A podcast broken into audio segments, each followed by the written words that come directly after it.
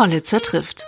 Der Podcast mit TA-Chefredakteur Jan Hollitzer mitten aus dem Leben. Hallo bei Hollitzer trifft. Ich treffe heute Johannes Krause. Johannes Krause stammt aus Leinefelde und er beschäftigt sich mit der großen Frage, was macht den Menschen zum Menschen? Denn er ist Archäogenetiker und das am Max-Planck-Institut in Leipzig. Gemeinsam mit seinem Doktorvater Svante Päbo wurden ihre Arbeit nun ausgezeichnet und das mit dem höchsten wissenschaftlichen Preis, dem, den man gewinnen kann, nämlich dem Nobelpreis. Ich habe mit Johannes Krause über den Preis und die Bedeutung dessen gesprochen, aber auch über die Frage, warum er und wie er zu der Wissenschaft gekommen ist. Herr Krause, kann man denn noch gratulieren oder äh, hat sich das alles schon gelegt und es ist weiter Business as usual bei Ihnen? Ja, natürlich. Nach drei Wochen ist ein bisschen wieder Business as usual. Ähm, uns kommen weniger Presseanfragen, aber es ist natürlich immer noch was ganz Besonderes, was über dem ähm, Institut schwebt. Das ist ein kleiner Heiligenschein, der jetzt quasi hier, hier über uns steht. Ähm, nee, es ist natürlich äh, ein, ein, toller Moment gewesen und ein, ein sehr bewegender Moment. Und äh, ja, wir sind natürlich trotzdem alle noch, noch ganz begeistert und angetan. Ja. Sie sind Jahrgang 80, also 42 Jahre alt. Ähm, ist das nächste Ziel jetzt selbst, also auch persönlich nochmal den Nobelpreis zu gewinnen?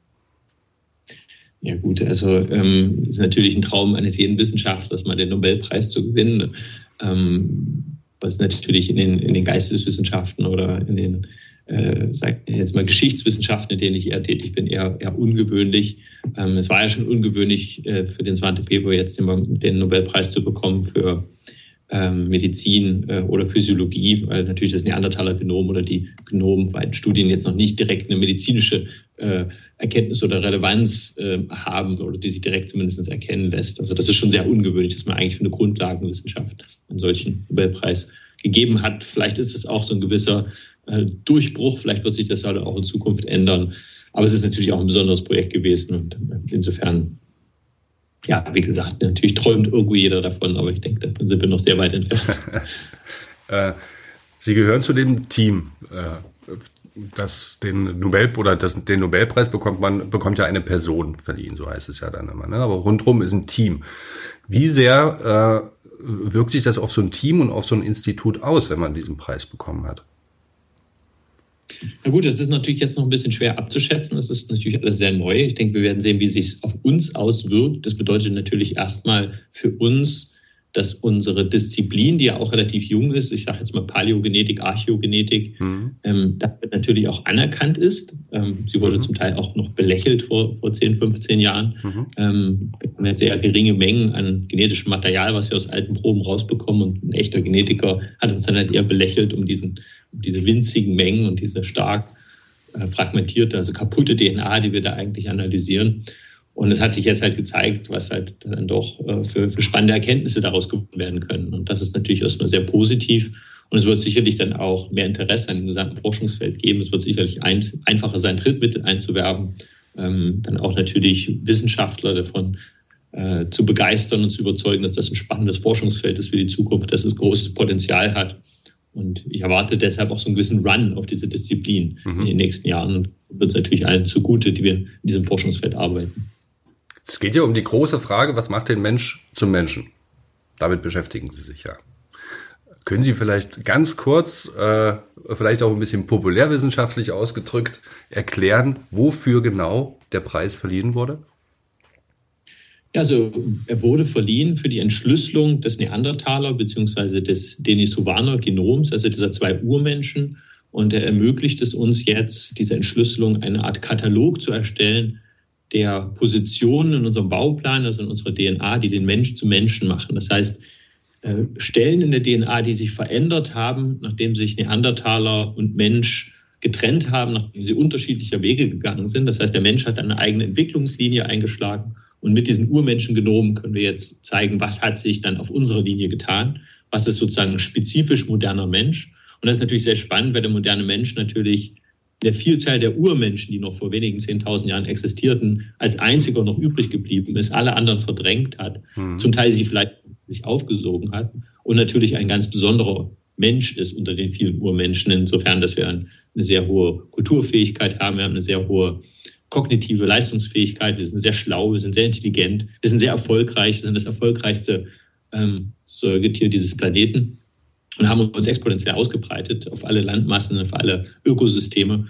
Und ähm, wir sind der festen Meinung, dass es eine biologische Basis auch dafür gibt. Das heißt, dass wir irgendwas haben in unseren Genen, was äh, wir als Besonderes haben, was die anderen Urmenschen nicht haben. Und mit der Arbeit von Svante Pebo sind wir dieser Frage so nahe gekommen wie nie zuvor, weil wir jetzt haben wir einen Katalog genau dieser Stellen im Genom, ähm, die bei uns besonders sind. Jetzt müssen wir im Prinzip nur herausfinden, wie das genau funktioniert. Das ist jetzt quasi der nächste große Schritt, an dem Svante Pebo natürlich auch viele Kollegen weiterhin jetzt arbeiten. Jetzt haben wir den Katalog und jetzt müssen wir die Gene genau verstehen, was sie eigentlich machen. Sie sagen, äh, wir müssen nur herausfinden, ähm, wie das funktioniert oder, oder was, was das genau bedeutet. Aber ich glaube, dieses nur ist relativ groß, oder? Das nur ist relativ groß, aber die Zahl ist eigentlich doch wieder überschaubar. Also wenn wir jetzt das Genom vom Menschen, vom modernen Menschen, von Homo sapiens und Neandertaler vergleichen, dann finden wir nur ungefähr 100 Unterschiede in den Proteinen, also Aminosäuren, die sich unterscheiden zwischen Mensch und Neandertaler. Und nur ungefähr 30.000 Unterschiede im Genom, wo sich quasi alle Neandertaler von allen modernen Menschen unterscheiden. Das sind eigentlich relativ geringe Zahlen mhm. dafür, dass das Genom Milliarden von Positionen hat. Und es war, glaube ich, schon die größere Herausforderung, das Genom zu entschlüsseln, als jetzt im Prinzip diese 100 Aminosäuren zu verstehen mhm. und die Proteine und was sie genau machen. Das heißt, die Idee wäre jetzt, dass man nach und nach jede dieser Stellen äh, wo sich Menschen in der Zahl unterscheiden, dann besser versteht, kann man Zellkulturen äh, mit kleinen Organoiden, das sind kleine Mini-Organe, die man züchtet. Man kann im Prinzip dann gezielt Experimente durchführen, um diese Proteine und deren Interaktion zu verstehen und so vielleicht dieser Frage noch näher zu kommen, was den Menschen zu Menschen macht. Ähm, idealerweise findet man dann irgendwann ein Gen, was wirklich einen großen Unterschied macht. Es gibt jetzt ein Gen, an dem haben zum Beispiel Svante Bebo und Kollegen jetzt gerade aus publiziert vor einigen Wochen, wo sie dann gezeigt haben, dass sich bei der Zellteilung, äh, dass es da zu Unterschieden kommt und dass als Resultat dieses Unterschiedes vielleicht mehr Verbindungen in Neuronen entstehen und ähm, dass man jetzt wirklich dann Schritt für Schritt dieser Frage näher kommt. Aber ich glaube wirklich, dass es ähm, gar nicht so umfangreich, wie man sich das vorstellt, mhm. am Ende genau diese Funktionen dieser einzelnen Gene zu verstehen. Was wäre da, das Ergebnis wäre, Sie hätten äh, dieses, meinetwegen ist es ein Gen, ähm, hätten Sie gefunden. Was könnte man mit dieser Erkenntnis dann tun? Ja, also erstmal ist es natürlich so, wie schon gesagt, wir, wir zeichnen uns durch diese hohen kognitiven Fähigkeiten aus. Ähm, wenn es Gene gibt, die quasi unsere kognitiven Fähigkeiten zum Beispiel verstärken, mhm. ähm, dann muss man sich natürlich auch genau sämtliche äh, quasi äh, Interaktionen zwischen diesen Genen ähm, und, und dann diesem Gen, diesem menschspezifischen Gen genau anschauen. Weil wir haben natürlich auch sehr viele neurologische Störungen. Also das heißt, der Mensch, beim Mensch, im menschlichen Gehirn geht auch viel kaputt. Ja, wir haben zahlreiche Krankheiten, die etwas mit neurologischen Störungen zu tun haben. Dadurch, dass wir dieses hochspezialisierte Organ haben, kann in diesem hochspezialisierten Organ auch einiges kaputt gehen. Mhm. Und ähm, das versucht man natürlich immer besser zu verstehen. Also ich würde mir dann quasi auch Erkenntnisse erhoffen, neben dieser Grundlagenerkenntnis, wo man sagen kann, wow, das ist das Gen, das macht den Mensch zu Menschen, mhm. ähm, dass wir quasi dann auch mehr darüber lernen, wie kognitive Fähigkeiten denn überhaupt sich quasi manifestieren, wie sie quasi entstehen, welche Gene sind dort involviert. Weil ich denke mal, die Leber, die Niere, das Herz, die Lunge bei Neandertaler und Mensch waren ziemlich gleich. Die haben wahrscheinlich nicht großartig anders funktioniert. Aber ich denke schon, dass wir im Gehirn wahrscheinlich oder in der Hirnentwicklung ähm, Unterschiede finden werden. Weil einmal ist das Gehirn unterschiedlich groß zwischen Mensch und Neandertaler, wobei der Neandertaler das größere Gehirn abbekommen hat als der moderne Mensch. Ähm, aber es gibt solche Sachen wie komplexe Sprache und äh, sicherlich auch ähm, eine gewisse Form von Intelligenz, die quasi den modernen Menschen auszeichnet, die der Neandertaler so wahrscheinlich nicht gehabt hat. Zumindestens, wenn wir Kunstfertigkeiten oder auch ähm, im Prinzip dann auch äh, zum Beispiel uns die Werkzeuge anschauen, mhm. die Neandertaler und Menschen angefertigt haben, dann sind die sehr unterschiedlich. Also das ist wesentlich komplexer, was der moderne Mensch geschaffen hat, im Vergleich zu dem, was der Neandertaler geschaffen hat. Also insofern erhoffe ich mir da schon auch Einsichten über quasi dann, wie kognitive Fähigkeiten dann überhaupt ähm, entstehen. Ja. Mhm. Sie haben vorhin gesagt, wir sind das erfolgreichste äh, Säugetier, aber wir sind natürlich auch ein sehr zerstörerisches äh, Säugetier. Ähm, das eine ist ihre Forschung, die sie betreiben, bringt, und das andere ist halt die Situation, in der wir uns gerade in der, in der Welt befinden. Wirkt sich das irgendwie auf ihr Weltbild aus, was sie äh, erforschen? Dass sie dann mal sagen, wir sind nur so erfolgreich und wir sind vom Neandertaler zu dem intelligenten äh, Wesen geworden und jetzt äh, zerstören wir eigentlich unsere ganze Lebensgrundlage. Ja, also ich habe ja tatsächlich gerade mit einem guten Freund von mir, dem Thomas Trapp, ein Buch zusammengeschrieben, im Hybris, die Reise der Menschheit, wo wir genau dieser Frage nachgehen. Aha. Also, ah, das wusste ich gar nicht. Ja. Ist äh, im letzten Jahr im Propylen Verlag erschienen mhm. und ähm, war auch Spiegelbestseller, hat sich recht gut verkauft, äh, hat auch viel Interesse äh, mit sich gebracht, weil wir genau dieser Frage dort nachgehen. Also einmal, was ist das Geheimnis unseres Erfolges? Was mhm. macht den Menschen zu Menschen? Aber steht uns das vielleicht jetzt auch im Weg? Mhm. Das heißt, ist es auch was, man sagen kann, das ist irgendwann entstanden, vor 50 bis 100.000 Jahren hat es irgendwie genetische Veränderungen gegeben, die uns auf diesen Weg gebracht haben, mhm. diese erfolgreiche Säugetier zu sein. Und das war eigentlich immer eine Geschichte vom höher, größer, weiter. Wir haben uns quasi mit Hilfe von unserer Kulturfähigkeit, von Hilfe von Technologien quasi ausgebreitet in alle Ökosysteme des Planeten. Wir haben quasi auch das, das Wasser besiedelt, wir haben die äh, Hochebenen besiedelt, wir haben die Arktis besiedelt wir sind bis, auf, bis zu den kleinsten Inseln vorgedrungen im Pazifik. Und das war immer eine Ausbreitungsgeschichte auch. Aber wir sind natürlich jetzt an die planetaren Grenzen gestoßen. Mhm. Dieser Planet hat quasi Grenzen und äh, der ist jetzt komplett von uns besiedelt. Und momentan wächst die Bevölkerung immer noch sehr stark. Natürlich noch viel stärker in den letzten 200 beziehungsweise paar tausend Jahren. Ähm, und da ist es natürlich die Frage, schaffen wir es, dieses, was uns eingepflanzt ist, nämlich dieses höher, größer, weiter, schneller, abzuschalten und uns mit dem zufrieden zu gehen, was wir haben, nämlich Nachhaltigkeit. Mhm. Weil das ist eigentlich ein bisschen widersprüchlich zur Natur des Menschen, wenn man das so will. Zumindest dieser Erfolgsgeschichte des Menschen mhm. der letzten 50.000 Jahre. Und ja, da ist es natürlich ein Lernprozess. Ich meine, es gibt viele Dinge, die mich sehr positiv stimmen. Ich denke, wir sehen sehr viel positive Entwicklungen auch. Ähm, ich bin Kind der 80er Jahre, wie Sie gerade schon gesagt haben. Ähm, damals war sowas wie saurer Regen ein Riesenthema. Ja, ich denke, das haben wir sehr gut in den Griff bekommen, indem wir viele Kraftwerke dann mit Schornsteinen und äh, Filteranlagen äh, versehen haben. Ähm, ich denke auch, was Kernkraft angeht, gab es auch sehr positive Entwicklungen. Überhaupt was regenerative Energiequellen angeht, gab es sehr positive Entwicklungen. Auch Abholzung gab es sehr positive Entwicklungen. Hunger, ähm, Krieg gibt es auch, auch wenn wir im Moment natürlich das Gefühl haben, durch den Krieg in Europa gibt es sehr viel Krieg auf der Welt, aber es gibt weniger als in den 80er Jahren. Ähm, es gibt sehr viele auch positive Entwicklungen, trotzdem die Bevölkerung weiterhin steigt auf der Welt. Aber es gibt natürlich immer noch sehr viele Herausforderungen. Der Klimawandel, natürlich auch die Konflikte, die wir im Moment haben, die Demokratiekrise, die wir im Moment haben, machen mir natürlich auch Sorgen, machen mir natürlich auch Angst.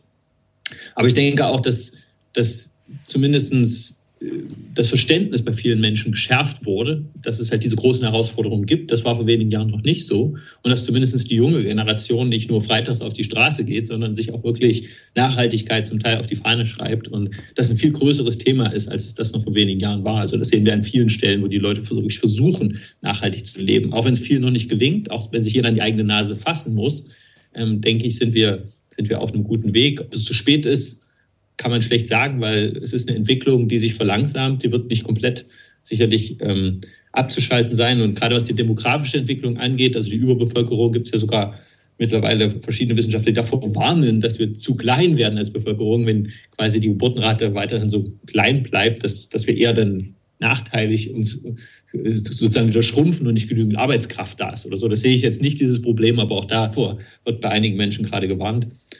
Also ich, ich sehe es, wie gesagt, auch positiv. Aber der Titel vom Buch Hybris soll auch so ein bisschen darauf hinspielen, dass es ein bisschen die Hybris des Menschen ist, dass wir auf der einen Seite genau diese Erkenntnis haben, wir wissen, was wir tun müssen, wir wissen, was zu tun ist. Auf der anderen Seite das aber schon lange wissen und trotzdem nichts tun und so ein bisschen auch sehenden Auges gegen die Wand fahren. Mhm. Also da muss man natürlich auch sagen, da passiert vielleicht auch noch zu wenig. Aber wie gesagt, ich versuche Optimist zu sein und auch die positiven Entwicklungen ähm, herauszuarbeiten. Wenn Sie dann herausgefunden haben, was der Mensch zum Menschen macht, kann man damit ja vielleicht auch etwas bewirken, äh, auch in der Kommunikation genau diese Themen eben anzusprechen. Könnte ich mir jedenfalls vorstellen, dass das ein wissenschaftlicher Beitrag zu einer Debatte wäre. Nein, natürlich auf alle Fälle. Also klar, wenn man natürlich mehr darüber wüsste, genau was der Mensch zu Mensch macht, dann könnte man dem natürlich auch, das natürlich auch mehr klar dann auch definieren und in den Raum stellen. Wobei natürlich dann auch eine gewisse Gefahr besteht, dass es Menschen auf dieser Welt gibt, die vielleicht diese Gene zum Beispiel in einem anderen Zustand haben. Also man muss natürlich auch immer sehen, dass man natürlich auch eine gewisse Diskriminierung verursachen kann. Wir haben ja Gruppen auf dieser Welt, die zum Beispiel größeren äh, Beitrag haben von, von Urmenschen-Genen, die sich vermischt haben, die Menschen außerhalb Afrikas zum Beispiel mit Neandertalern oder Südostasien mit Denisovanen. Und es gibt jetzt Bevölkerungsgruppen äh, auf den Philippinen, haben bis zu 10 Prozent Urmenschen-DNA. Da muss man natürlich auch sehen, wenn die das Gen vielleicht in einem anderen Zustand haben, äh, muss man natürlich auch ähm, gucken, dass man da nicht irgendwelche Gruppen dann diskriminiert und ob es dann vielleicht auch eher eine komplexe Eigenschaft ist, was wahrscheinlicher ist. Es wird sozusagen nicht das eine Gen geben, sondern eine Kombination, mhm. ähnlich wie Intelligenz nicht durch ein Gen äh, vererbt wird, aber es eine erbliche Komponente gibt. Und auch für viele Krankheiten ähm, gibt es quasi eine erbliche Komponente, aber die ist auf viele Gene verteilt. Also insofern wird es eine Kombination sein. Und es ist wahrscheinlich keine einfache Eigenschaft, die dann auch so einfach erklärbar und zu testen ist. Mhm. Aber natürlich wäre das natürlich ein großer Beitrag auch für das Selbstverständnis des Menschen. Wie sind Sie denn zur Wissenschaft gekommen? Und ähm, diese Frage, die Sie jetzt beantworten wollen, hat die Sie schon immer umgetrieben? Na gut, also ich stamme aus Leinefelder, aus Westthüringen. Ähm, ich bin quasi in diesem Ort aufgewachsen. Der berühmteste Leinefelder ist Johann Karl Fulroth. Der hat den Neandertaler entdeckt, nachdem ist die Schule benannt, die Hauptstraße benannt. Und natürlich hat der mich auch irgendwo vielleicht so ein bisschen diesen Weg gebracht. Mhm. Ähm, ich habe dann selber viel Interesse an Anthropologie und Archäologie entwickelt. Mir wurde aber in den 90er Jahren suggeriert, dass das eine brotlose Kunst ist. Und äh, ich habe dann einen anderen Weg eingeschlagen. Ich habe Biochemie studiert, mich auf Genetik spezialisiert und habe aber dann gesehen, dass man beides kombinieren kann. Hier an dem Institut in Leipzig, wo ich studiert habe und hatte dann die Möglichkeit, hier beim Svante Pebo ähm, an diesem Thema zu arbeiten. Ich war damals tatsächlich der erste Student, in seinem Team, der an diesem Neandertaler äh, Projekt Neandertaler Genom gearbeitet hat. Das war damals eigentlich eine verrückte Idee. Ich glaube, ich war einfach äh, jung und naiv, solches Projekt als Doktorarbeit anzunehmen. Aber es hat sich dann ja am Ende doch verwirklichen lassen.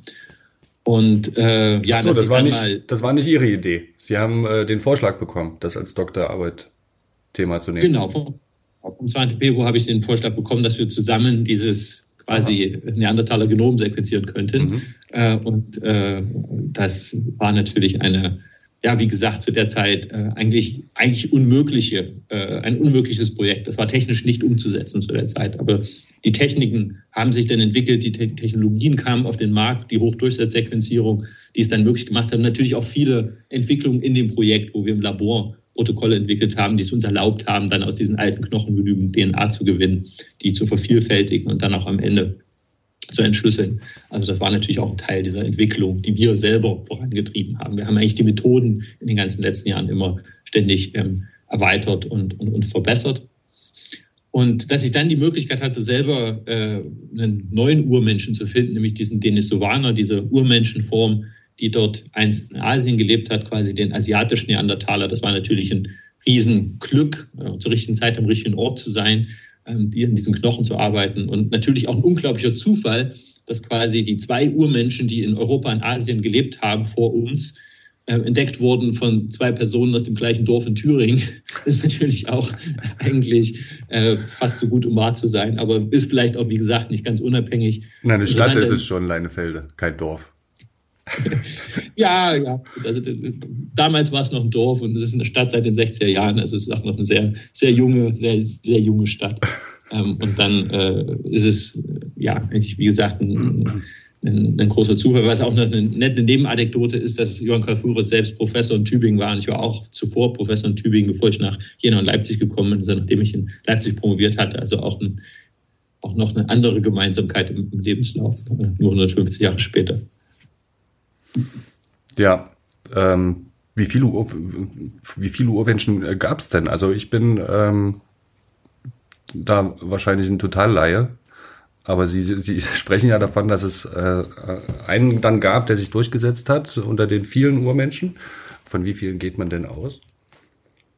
Es gibt da ganz unterschiedliche ähm, Zahlen. Es gibt nicht die feste Zahl, weil sich die Anthropologen da nicht einig sind, was ist eine Urmenschenform oder eine Urmenschenspezies, eine Urmenschenart. Da gibt es sehr viele unterschiedliche Definitionen, die natürlich immer so schön Latein nach Linnaeus abge, äh, grenzt werden, Homo neanderthalensis oder Homo sapiens. Manche sagen aber wiederum Homo sapiens sapiens oder Homo sapiens neanderthalensis, machen dann zwei Unterarten statt zwei Arten. Und deswegen gibt es sehr viele Definitionen. Was macht jetzt eine Menschenart aus? Ich habe mich damit immer ein bisschen schwer getan, deswegen haben wir den Denisovaner damals auch Denisovaner genannt und nicht Homo altaiensis oder Homo krausensis oder was auch immer, mhm. sondern wir haben uns halt entschieden, ähm, ihn äh, einfach nur den Namen wie beim Neandertaler Neandertaler nach dem Neandertal zu geben, so Denisovaner nach der Höhle, Denisova-Höhle im Altaigebirge. Und äh, also die maximale Zahl, von der ich so gehört habe, waren 25 äh, ungefähr ähm, Urmenschen, äh, Arten, die es mal gab, die quasi lateinische Namen bekommen haben. Ähm, die minimale Zahl ist sowas bei sechs oder sieben ähm, über die letzten fünf Millionen Jahre, der, wo quasi alle äh, übereinstimmen würden. Ähm, also äh, Adipithecus, Australopithecus, äh, Homo erectus, äh, Homo neanderthalensis, Homo sapiens.